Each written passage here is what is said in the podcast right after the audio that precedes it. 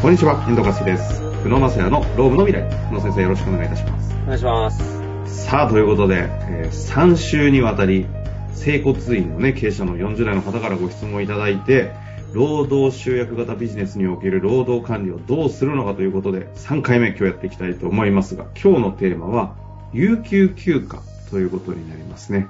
あの、もうこれダイジェストやるともう5分くらい使っちゃいそうですので、もし聞いてない方いらっしゃいましたら、であの、前回と、あの、前、前回のね、ものをぜひ一緒に聞いていただけたらと思います。さて、労働集約の有給考える上で、前回あの、感情のコントロールが大事だというキーワードいただいてたんですけど、ちょっとこのあたりからいきたいなと思っております。お願いします。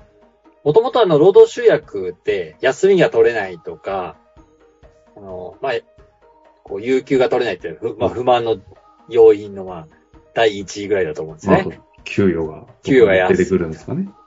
で、まあ、給与の問題とかやっぱり前回のポッドキャストとかで結構ヒントはあるかなと思うんですねですけど、で、会社にとっても、有給なんで取らせたくないのかってところからまず、取らせたくないとは言ってないんですけど、うんうん取られたら困るっていうふうに思ってるんですよ。ああ、思ってる気がしますね。そうですよね。まあすごくシンプルで、売上イコール労働時間なので、その、働く時間が短くなれば、あの、基本的にはあの、売上が減るっていう構造なので、ここから抜ける必要があるよねって話なんですね。うんうんで、ちょっと、まあ感情の話から先に行きますと、基本的にあの、まず、治療院ってちょっとまあ変な概念の話になっちゃうあれですけど、あの、まあ接骨院をはじめ、労働集約型みんなそうだと思うんですけど、有給を取りづらい空気みたいなのがすごいんですよ。お 重い。ああ。まあでもそうですよね。だって人が稼いでたりするんで、そのいない瞬間に売り上げ下がったり、他の人に迷惑かかるみたいなのが暗黙の空気で醸成されるんで起きがちですよね。そうですね。で、でその中で空気読まず取る人間が問題社員って言われちゃうんですよ。ああ。なるほど、で、なので結構その、なんていうか、と、取れば我慢してるメンバーが不満になり。で、取ったメンバーは別に、まあ普通のことやってるんだけど、それはそれで言いづらくなるよねっていうところになるんです。で、これをやっぱ解決しないと、なかなかあの、社内の、なんか、なんというかこう、環境も整わないし、経営的にも良くないので、うんなので、あえて、もう本当にデジタルを推奨してる。デジタルっていうのは今、あの、勤怠システムを使えば、有給を上司にデジタルでし申請できるシステムがあるんですよ。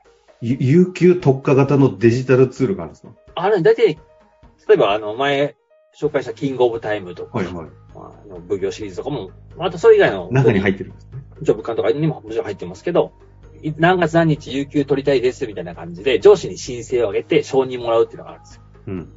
こういうのを、とにかく使った方がいいよって話をしてて。はいはい。もうちょっとなんで話が大事そうな話ですね。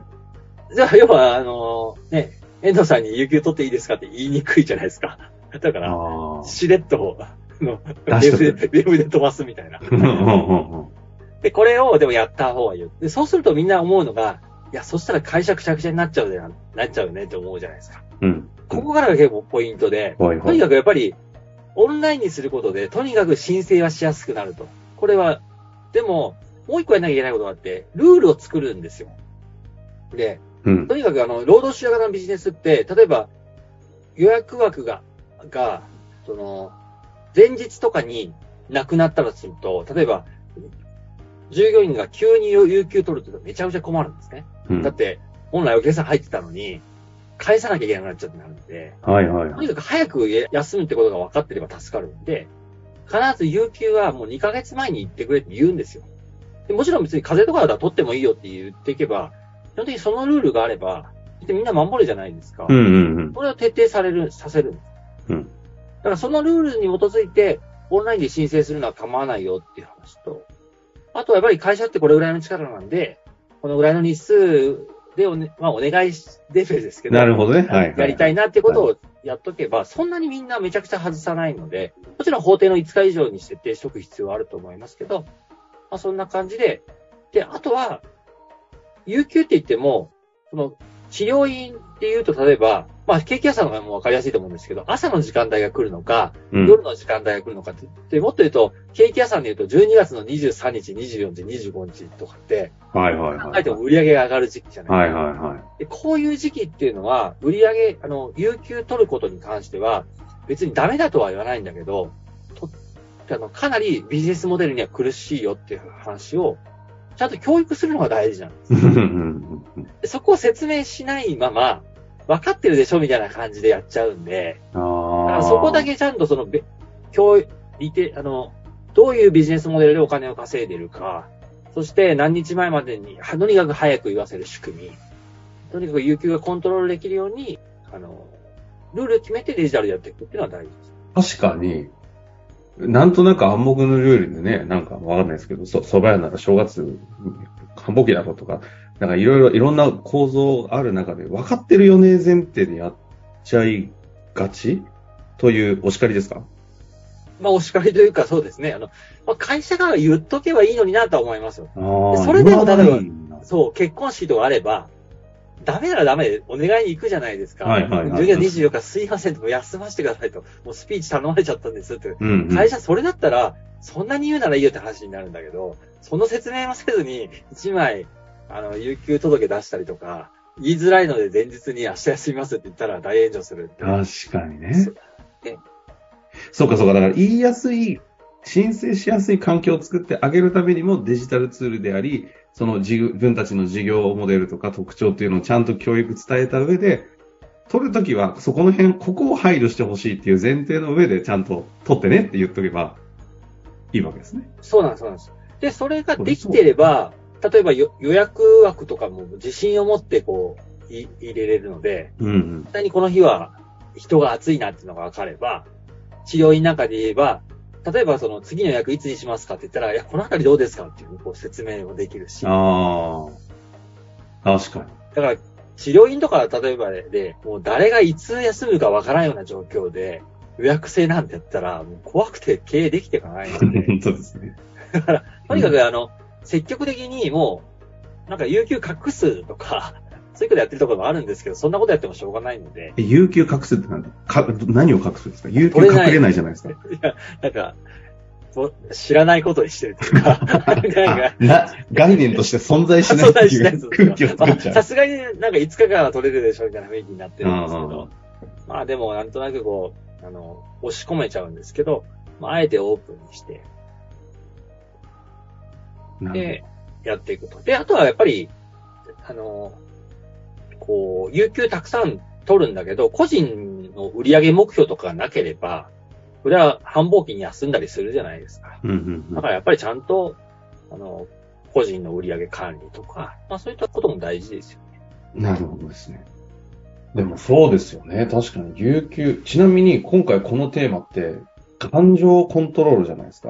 はい今のがまさにそこですか？全部こそう、そうですね。あの、例えば、まず、えっと、上司の雰囲気がまず、もう、有給持ってきた瞬間に、売り上げが下がるっていうふうに経営者が思うんですよ。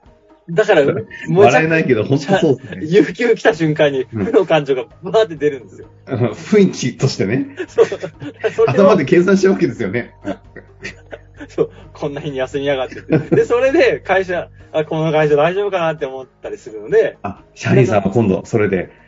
なので、そこの、なんか人間関係のごたごたをなくすっていうのと、はいはい、はい。あとは有給って別に会社取れないわけじゃないよと。ただサービス業なんで、あの、こう、ここは結構配慮しなきゃいけないよねって話を、本人が分かってれば家族にも話できるわけじゃないああ、ですか。そうですね。でも事前に言えば取らせてくれるから、例えばこことかで旅行行こうかみたいな話ができるんで、なんか家族の感情とかも、あなあ、うちの会社確かに、要は、初めて説明もできるんですよ。うーん。でもいいんだよ。ここは売り上げ高いからちょっと休めないんだけど、この時期だったら大丈夫じゃないのかな。なるほどね。家族の感情のコントロールまでね。いや、でも確かに本当におっしゃる通りですね。いや、確かにね。で、であの、有給ってすっごい不思議なんですけど、うん。あの、なんですかね、日数、日数とか取得率とかじゃないんですよ。もう、あの、そこはもちろん大事なんですけど、取りやすさが一番の不満要因なんですよ。でああ、いや、なになにそれめちゃめちゃ面白いですね。変な話、取れない会社ってみんな不満持って、取りづらい会社の従業員って不満なんですよ。ええで、取りやすい会社にした瞬間に、じゃあ、有給たくさん取るかってそんなこともないんですよ。なるほど。取れるということに対しての感情の、そのハードルがどこにあるかが不満につながってるだけで、取ってるか取ってないかじゃないってことですか？そそうなんです、そうなんです。マジですか？それを、やっぱりや、あの、経営やって、あの、いろんな社労士、社労士の業務の中で気づいて、すそれ初めて聞きましたね。だから、やっぱ有給取れるよと。で、オンラインで申請できるよと。でもう、例えば、年間、まあ、最低10日ぐらい取ってねって話になると、まあ、うん10日、10日ぐらいみんなと取るんだけど、別に8の人とか、いるんですよ。大丈夫か？って言ったら別に、いや、仕事楽しんで大丈夫ですみたいな話になってくる。あだから、なんか多分、経営者が考えてる世界とは、ちょっと違う。あなるほどね。いや見てる世界が違うのをちゃんと知らなきゃいけないですね、ここは。そうですね。はあ。有給休暇。まあ、これも、あの、デジタルツールで言うと、あの、前回同様、キングオブタイムと、あの、奉行シリーズで、あの、労働時間管理とともに、ちゃんとデジタルツールで感情コントロールをしていこうという受け止め方で大丈夫なんですかね？大丈夫です。はい。大丈夫ですかね。いやー、もうね、今日はね、このあたりで3回にわたる労働集約型ビジネスの労働管理を終えたいなと思いますが、これ、あれですか？やっぱり業界、例えばこの工場系のってなった瞬間にまた観点が変わってきたり。そう、そうですね。まあ、工場のはやっぱシンプルですけどね。労働集約、そうですね。あの、もちろんいろいろポイントありますけど、やっぱり、労働集約型のところが労働時間に悩んでるって感じがします。やっぱそっちの方が労働管理も、あの、難しい。難しい、そうです。ああ、やっぱそう、そりゃそうですよね。うんうん、なるほど。でも世の中の仕事ってかなりのものが労働集約ですからね。そうですね。まあ、一般的に中小企業が中小企業である理由が労働集約だからっていう人もいますからね。なるほど。なるほど。まあでもね、社会保険労務士法人東海のね、裏側がどれだけデジタルテックされているかという話はね、いつかなんかまたしたいなと思いますが。